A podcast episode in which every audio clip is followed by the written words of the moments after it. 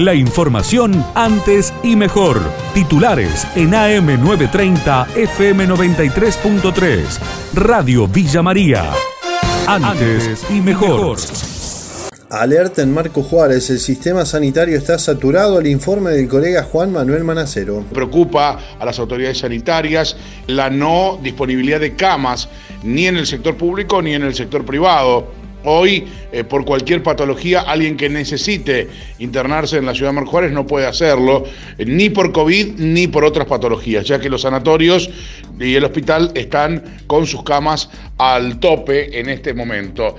Multas y trabajo comunitario para quienes tiren colillas de cigarrillo al suelo en Córdoba. Juan Negri, concejal y autor del proyecto, dialogó con Radio Villa María. La idea de este proyecto no tiene que ver solo con una sanción recaudatoria, sino con poner a luz lo que significa hoy el residuo de las colillas de cigarrillo, que verán muchas ustedes en la calle. Hoy el 30 y 40% de los residuos de Córdoba y del país y del mundo son estas mismas colillas. El segundo tema, son altamente contaminantes. Una sola colilla contamina 60 litros de agua, tiene 70 sustancias cancerígenas y así podría seguir relatándole un sinnúmero de, de perjuicios que causan no solo el medio ambiente, sino la salud. Y la ordenanza lo que va a buscar es primero que se sancione esa conducta a través de percibimiento, trabajo comunitario. Yo le pongo un ejemplo hay alerta por la invasión de ardillas en el centro del país. Mariela Borgenia, bióloga e integrante del grupo de ecología de mamíferos introducidos, explicó cómo trabajar para evitar males mayores. Esta especie, como otras tantas especies que se han introducido en el país, muchas de ellas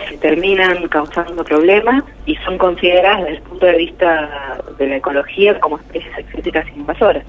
Pasó con el castor, con el tornino, bueno, hay un montón que que se podrían mencionar, eh, tanto animales como plantas, y bueno, la ardilla es una de ellas. Daños a, los sistemas naturales y productivos por sus hábitos de consumo, que son básicamente, se alimentan de frutos y semillas, entonces todo lo que es la producción de frutales podría verse potencialmente afectada, bueno, ya hay productores que, que lo sufren.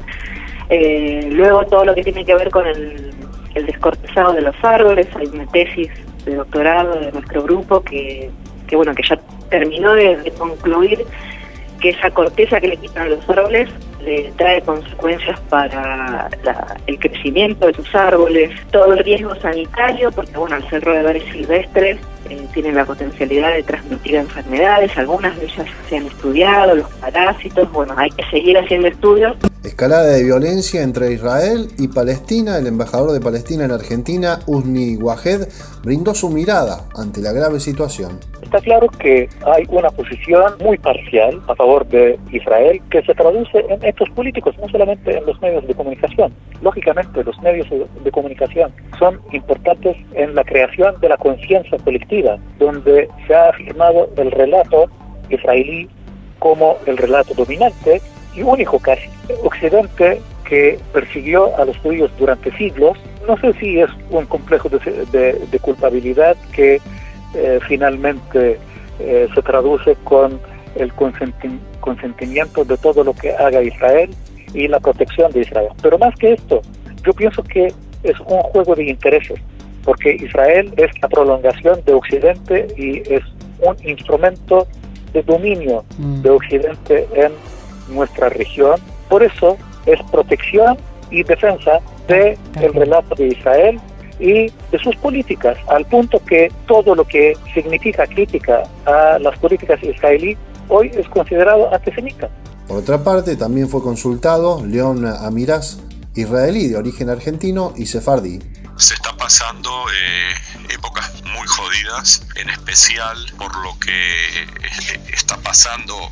Ayer, ayer, fue una, una, lluvia de misiles desde la franja de Gaza a Israel, casi 1.500 misiles que cayeron en las calles de, primero en Jerusalén y luego en Tel Aviv siguiendo con este ataque desde la franja de Gaza, mucha gente judía que vive en esos pueblos que también salió a la calle tirando piedras y es como que se armó una rosca total que no sabemos a dónde, a dónde va, vamos a llegar. El Estado de Israel es el tamaño como de la provincia de Tucumán. Israel tiene la suerte que ya hace unos 5 o 6 años atrás tiene un sistema que se llama cúpula de hierro, que es un misil se tira al aire y que ese misil se choca contra el misil enemigo y lo destruye en el aire. Ahora, ese sistema tiene una capacidad de destruir de un 85%. Ese 15% lamentablemente caen esos misiles y han caído en casas de familias.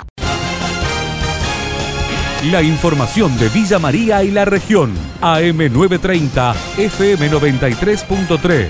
Radio Villa María. Antes y mejor.